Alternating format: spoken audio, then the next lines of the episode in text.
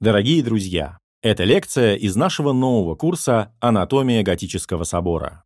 Послушать этот курс целиком можно уже сейчас по подписке в мобильном приложении «Радио Арзамас» и на сайте arzamas.academy. Там же вы найдете десятки других курсов. Кстати, подписку можно купить с 20% скидкой, если на странице arzamas.academy promo ввести промокод HORY Арзамас представляет курс Михаила Майзульса «Анатомия готического собора». Лекция первая. Как устроена готика.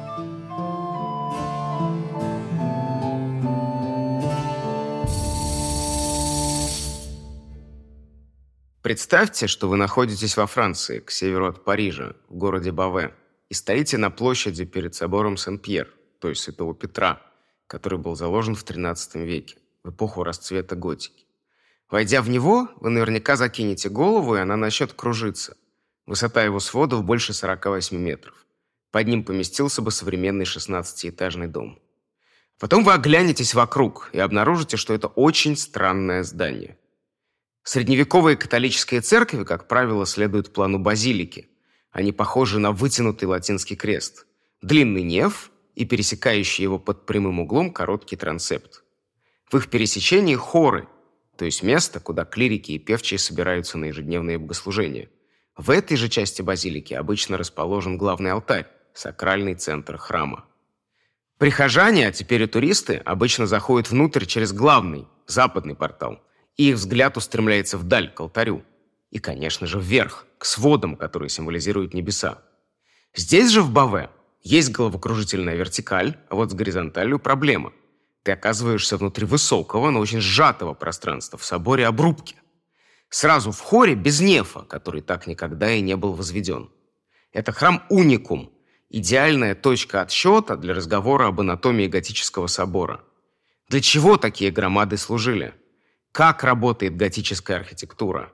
Почему собор Баве, проект такого масштаба и смелости, так и не был достроен – и насколько это типично для того времени.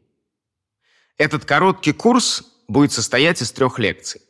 В первой я расскажу об архитектурных прорывах готики, о том, что за этим словом стоит, и о том, как в XII-XV веках новый стиль, позволивший сделать храмы выше, просторнее и светлее, распространился по всей католической Европе.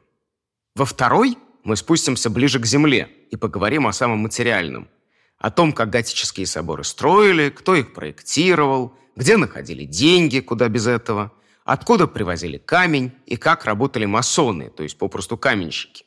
И, конечно, нужно будет сказать о долгострое, ведь многие из соборов, которые были заложены в средние века, продолжали возводить в новое время, а некоторые аж до 19-20 столетий. Наконец, в третьей лекции я расскажу о том, как жили соборы, как использовали эти колоссальные здания, Сразу скажу, не только для молитв и богослужений. И как функционировал город в городе, церковный квартал, окружавший собор. История архитектуры не сводится к эволюции стилей, материалов, технологий. Любое здание – это пространство действия. Люди возводят их, чтобы укрываться от непогоды, хранить запасы пищи, защищаться от врагов, демонстрировать свое могущество или общаться с высшими силами. Такие задачи определяют структуру и оформление зданий – а форма пространства влияет на то, как люди живут и даже мыслят. Но вернемся к началу. В русском слове «собор» слышен корень «сбор», «собрание», потому так называют и церковный собор, совещание иерархов, и главный храм города. Также и слово «церковь», на латыни «экклезия», «собрание», одновременно означает и сообщество верующих, и религиозный институт, и конкретное здание. Во многих европейских языках корень слова, означающего собор, иной. По-французски «катедраль», по-английски «cathedral». В их основе латинское слово «катедра» – кресло, кафедра. Собор изначально – это «экклезия катедралис», то есть главная церковь епархии. Там находится трон епископа или другого иерарха. Это не любой большой храм. Бывают огромные церкви, которые не имеют статуса собора. Например, главные храмы крупных монастырей. При этом существуют небольшие, низенькие, архитектурно непримечательные соборы. Хотя это, конечно, исключение. Как правило, в средневековой Европе собор – это не только главный, но и самый крупный храм города, олицетворение его могущества и богатства. Собор – это зримое воплощение власти церкви. Порой он возведен на холме или скалистом уступе и окружен собственными стенами. Но даже там, где рельеф плоский, а главный храм вписан в плотную ткань улиц и кварталов, он своей массой доминирует над остальным городом. На панорамах и старинных картах многие города, часто изображенные довольно условно, можно узнать по очертаниям самой высокой и крупной церкви – собора. Иногда над западным фасадом возвышаются две симметричные одинаковые башни, как в Париже. Или две башни разной высоты и в разном стиле, как в Шартре. В германских землях, скажем, в Ульме, над центральным порталом регулярно возводили одну башню, которую венчал острый шпиль. У некоторых соборов, скажем, у Руанского, на пересечении Нефа и Трансепта высится еще одна главная башня, а в других случаях ее нет. Все готические храмы выстроены по схожим принципам, но отличаются друг от друга тем, как скомбинированы ключевые элементы. Иначе говоря, близнецов в этом мире нет. Великие соборы, которые начинали возводить во Франции, Англии, Священной Римской империи и Испании в XII-XIII веках, часто были выше и просторнее, чем их предшественники. Стиль, в котором их строили, мы привыкли именовать готикой. Он начал утверждаться в середине XII века и господствовал до 15-16 столетий, когда ему на смену пришло увлечение греко-римской античностью и ее архитектурным языком. Готика, что важно, была интернациональным стилем. Она возникла в Северной Франции, и особую роль тут сыграло аббатство Сен-Дени, тесно связанное с королевским домом.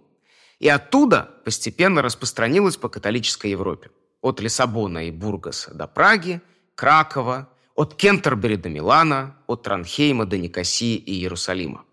Границы распространения готических форм показывают, как далеко в ту эпоху простирались границы католического мира. Например, в средневековой Польше готических храмов полно, а на соседней Руси их не было. Там господствовала своя традиция архитектуры, восходившая к другому источнику – Византии. В самом Средневековье никто слова «готика», конечно же, не слышал. Так же, как строители соборов не знали, что живут в Средневековье.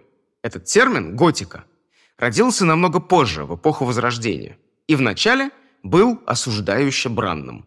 Итальянские архитекторы, художники и теоретики искусства, видевшие эстетический идеал в античности, описывали архитектурный стиль, господствовавший в их время на севере, там, за Альпами, у германцев, как маньера тедеска – или Маньера деи Готи. Готы – германское племя, варвары, которые в 410 году разграбили Рим. Их архитектура, на взгляд идеологов возвращения к античности, противоположна подлинной красоте. Гармония воплощена в памятниках, некогда возведенных греками и римлянами, а потом во многих местах разрушенных теми же варварами или просто пришедших в упадок. В XVI веке даже бытовала легенда о том, что готика родилась в северных лесах поскольку германцы, строя дома, не рубили деревья, а связывали их верхушки. В итоге возникла форма стрельчатой, то есть острой, ломаной арки, которая господствовала в готической архитектуре. Римляне, а вслед за ними их итальянские последователи в 15-16 веках, отдавали предпочтение другому типу арки – полукруглой. Ну хорошо, слово «готика» в средние века не существовало. Но как тогда именовали тот стиль, в котором строили соборы – а также приходские церкви, ратуши, особняки знати. Общего названия у него не было. Кто-то вначале говорил о французском стиле, кто-то просто о новом, новом опус. Но по сравнению с чем он был нов? В XI-XII веках, до готики, в церковной архитектуре господствовал стиль, который с XIX века во Франции стали именовать романским, то есть похожим на римский или восточно-христианский, византийский. Само собой, ни строители имперского собора в германском городе Шпайере, ни строители монастырского храма во французском городке Конке тоже не знали, что формы, которые они придают аркам и сводам, когда-то назовут романскими. Ну а теперь давайте поговорим об архитектуре, о том, как устроены эти громадные здания, скелеты ископаемых средневековых построек. Одна из главных задач, которая стояла перед архитекторами всех церквей и соборов – перекрытие внутреннего пространства. Можно было перебросить от стены до стены деревянные балки и положить на них потолок из досок. Такие потолки часто расписывали. Однако эта технология имела объективные ограничения. Чтобы перекрыть широкий неф, требовались длинные балки, а для них очень высокие деревья, какие не всегда удавалось найти. Кроме того, дерево слишком горючий материал. Пожары – гроза средневековых городов и соборов, которые регулярно возгорались из ударов молнии или от какого-нибудь падения свечи. Альтернатива деревянным перекрытиям – каменный свод. В эпоху романики он чаще всего был полукруглым, как в римские времена. Однако у него тоже были серьезные ограничения. Он был очень тяжел и оказывал колоссальное давление на стены. Чтобы они не разошлись в сторону, не рухнули, их требовалось сделать толстыми, колонны массивными, а окна узкими, словно бойницы. Ряды массивных колонн между главным и боковым нефами, алтарной частью и часовнями визуально делили внутреннее пространство храма на слабо связанные отсеки. Узкие окна вели к тому, что этот мир под тяжелыми сводами был часто погружен в полумрак, а контрасты света оказывались очень резкими. В 1130-1140-х годах не в германских землях, у потомков готов, а в Иль-де-Франсе, сравнительно небольшой территории вокруг Парижа, в сердце французского королевства, постепенно возник новый стиль. Он позволил отказаться от толстых стен с узкими проемами – и начать строить просторные и высокие храмы, в которых пространство между столбами, ранее занятое каменной кладкой, превратилось в огромное ажурное окно. Одним из первых храмов, где были реализованы эти новации, стал не городской собор, а главная церковь монастыря Сен-Дени, посвященного святому Дионисию, покровителю Франции. Перестроить ее в новом экспериментальном стиле решил могущественный аббат Сугерий. Он мечтал, чтобы новый хор был залит светом восходящего солнца, в котором он видел олицетворение невидимого небесного сияния. В этом богословии и одновременно поэтике света Сугирий следовал за псевдо-Дионисием Ариапагитом, загадочным позднеотичным мистиком, автором трактата о небесной иерархии. Бог есть свет. Каждое существо – часть изначального, нетварного и творящего света. Всякое творение получает и передает свет Божий в меру своего совершенства, в соответствии со своим местом в иерархии живых существ. Мир – поток света, исходящий от Творца и объединяющий творение в его любви. Каждое из творений обладает определенной способностью отражать свет, который возвращается к Творцу. Видимый свет возводит душу к невидимому Творцу, истинному Солнцу. Отсюда стремление открыть пространство храма потоком солнечного света, поплатить богословскую метафору – которая у аббата Сугирия восходит древнему ближневосточному мистику, в реальности, в камне, в архитектуре. Близкие инновации были опробованы не только в Сен-Дени, но и в нескольких соборах, прежде всего в Сансе, и позже разошлись по всей Северной Франции. Свидетельством тому серии великих соборов, посвященных Деве Марии.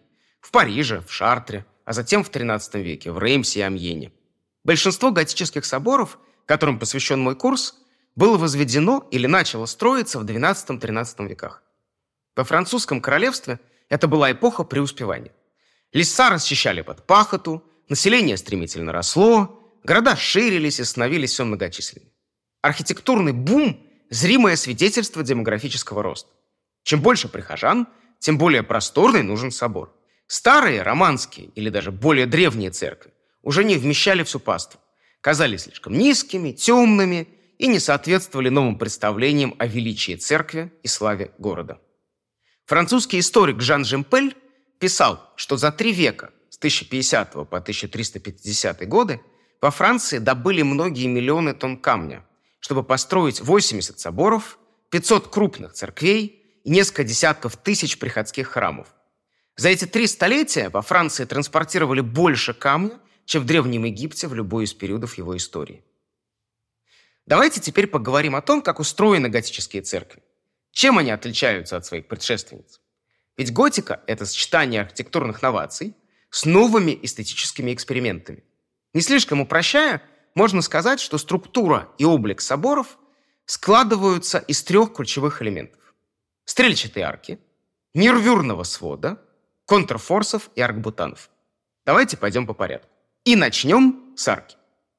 Как я уже говорил, и в древнеримской, и в средневековой романской архитектуре – господствовала арка полукруглой формы. На ее основе возводили сводчатые перекрытия. В первой половине XII века многие строители-новаторы стали заменять полукруглую арку на острую, ломаную. Ее и называют стрельчатой. О ее истоках давно и много спорят. Вероятно, что эта форма пришла в католическую Европу с мусульманского Востока.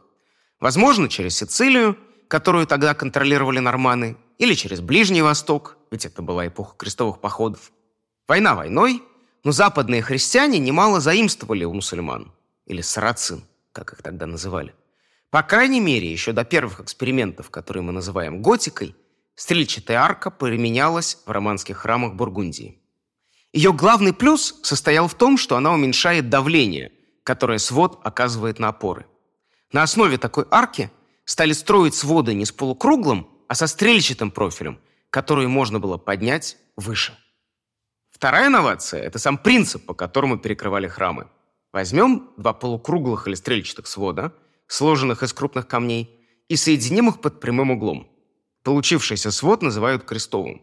Он может опираться не на сплошные стены, а на четыре опоры – столбы или колонны. Получается своего рода балдахин.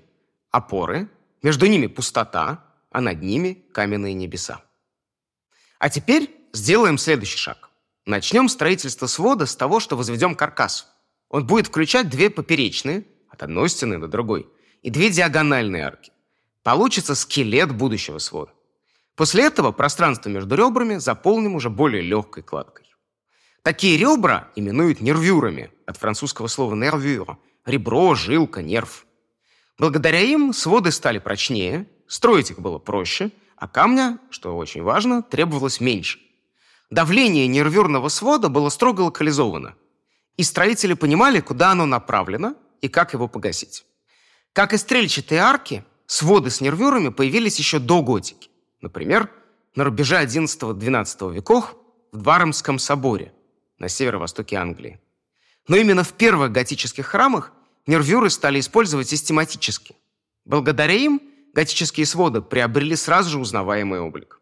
Во многих позднесредневековых храмах они состоят из плотной сети, даже кружева каменных ребер. Одни нервюры выполняют опорную функцию, поддерживают более легкую кладку свода, другие чисто декоративные. Как устроен такой скелет, лучше всего видно на развалинах храмов, чьи своды частично разрушились со временем или были повреждены во время войн. В некоторых случаях кладка сводов рушится, а нервюрный скелет остается.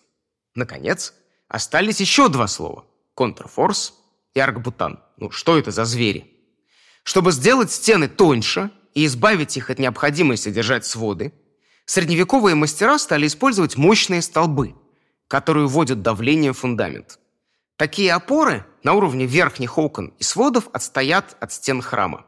Это и есть контрфорсы. Своды давят в одну сторону, а контрфорс им противодействует, не дает разойтись. Ведь контр – это против, а форс – сила. Когда контрфорс не примыкает к стене, а возведен на расстоянии от нее, то распор, то есть боковое давление сводов, передается ему с помощью аркбутанов, то есть подпорных арок. Если вы видели какой-нибудь готический храм, собор или небольшой приходской, то вы, наверное, помните ряды ребер, которые окружают неф храма снаружи, слева и справа. Вот это и есть аркбутаны. Чтобы утяжелять контрфорсы, их часто венчали резными башенками, пинаклями. Они помогали опоре справляться со своими обязанностями и одновременно выполняли эстетическую задачу. Подчеркивали устремленность ввысь, вертикальный вектор готики.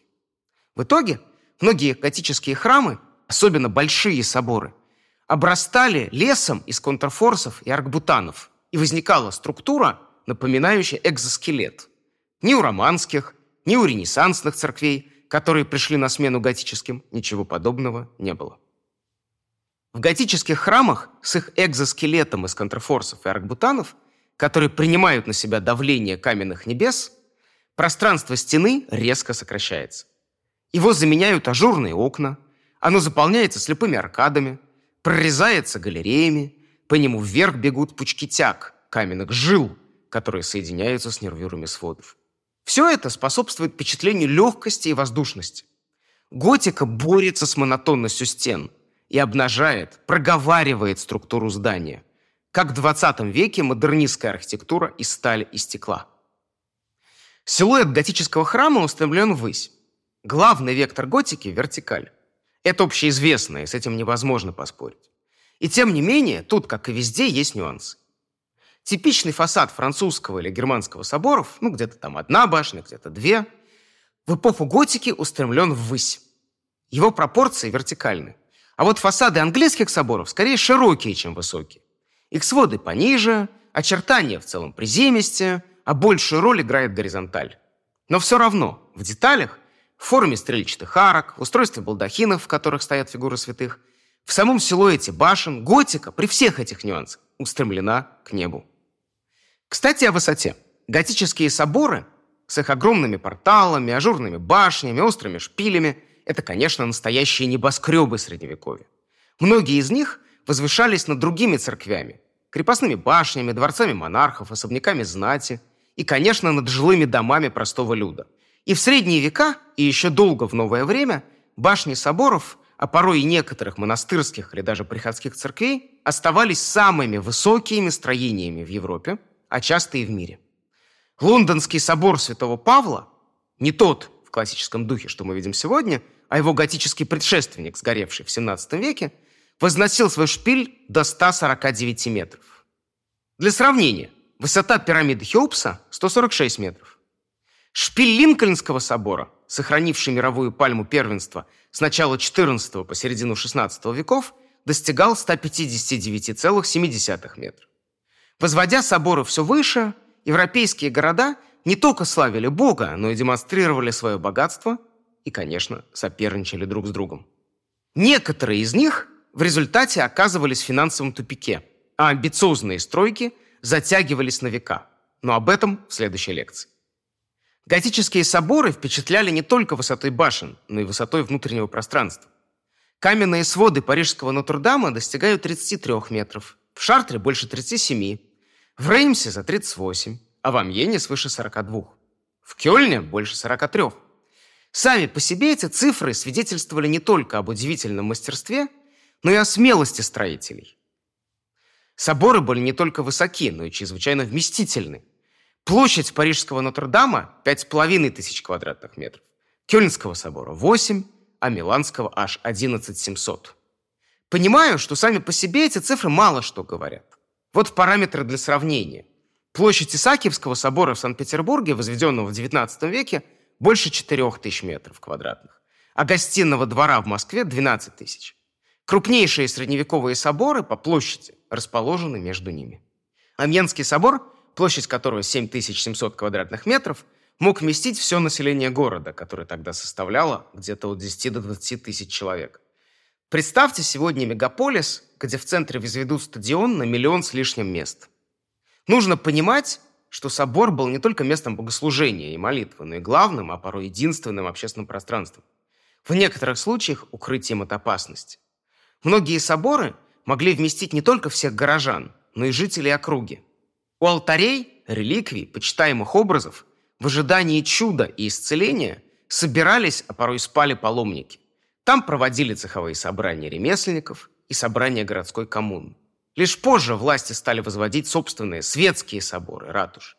В германском мире, например, в Любеке и Штральзунде, их башни по высоте вполне могли соперничать с церковными. Один французский историк архитектуры писал, что с теми методами и материалами, которыми располагали средневековые архитекторы и строители, их сегодняшние наследники не осмелились бы возводить храмы такой сложности и высоты. Многие их элементы не соответствуют современным стандартам безопасности, и по некоторым расчетам должны давно рухнуть. И тем не менее, они уже сколько сот лет стоят. Эти рассуждения во многом верны. И тем не менее, не стоит совершать ошибку выжившего. Судить об устойчивости средневековых соборов только по тем из них, что выдержали испытания временем.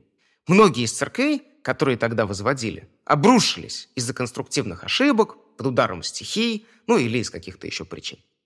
Рядом с историей архитектурных удач можно выстроить и список катастроф.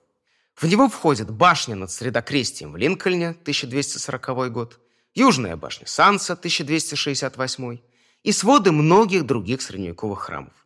Самый известный пример собора с трудной судьбой – Баве, с которого я начал сегодняшний рассказ. Его своды вознеслись больше, чем на 48 метров. Ни один готический храм ни до, ни после этого не достигал такой высоты. Однако в 1284 году часть сводов недостроенного собора рухнула. За несколько десятков лет его восстановили, но о том, чтобы достраивать неф, уже речи не было. Вслед за золотым XIII веком наступили более трудные времена. В середине следующего столетия в Европу пришла чума, черная смерть, а Франция стала ареной Столетней войны с Англией. В середине XVI века каноники решили возвести над средокрестием своего недостроенного собора колокольню, которую было бы видно издалека. К 1569 году, когда во Франции уже шли религиозные войны между католиками и протестантами-гугенотами, ее деревянный шпиль достиг высоты в 153 метра. На тот момент собор Баве стал самым высоким зданием в мире. Однако век этой башни оказался очень недолг. Столбы не были рассчитаны на вес такой колоссальной структуры. Архитекторы, которых приглашали каноники, предложили несколько вариантов спасения, но было уже поздно. В 1573 году, утром в праздник Вознесения, после того, как крестный ход отошел от здания, шпиль и три этажа под ним обрушились, и больше их уже никогда не восстанавливали. Мы привыкли паковать сложную и часто трудноуловимую реальность в широкие категории. Готика и Средневековье из их числа. Так просто проще запоминать, проще мыслить. Однако важно помнить, что даже в эпоху расцвета готики во многих концах Европы продолжали возводить соборы в прежнем, мы называем его романском стиле. А жизнь многих средневековых соборов не закончилась в средние века. Их не только перестраивали на новый, ренессансный, барочный или классический лад, но и продолжали достраивать в прежнем готическом стиле, который уже вышел из моды и воспринимался как архаичный. В отличие от малых художественных форм, например, скульптуры или живописи, у архитектуры, предприятия долгого, коллективного и очень дорогого, большая инерция. Раз начали строить в старом стрельчатом стиле, так нередко и достраивали. Готика родилась в средние века, но их пережила, а в XIX – начале XX века возродилась в неоготических экспериментах и фантазиях. Так что стрельчатые арки, контрфорсы и аркбутаны появились не только в новых церквях, но и в американских небоскребах. В следующей лекции о том, откуда в средние века брали деньги, мастеров и строительный материал для новых соборов и чем изначально занимались в масонских ложах.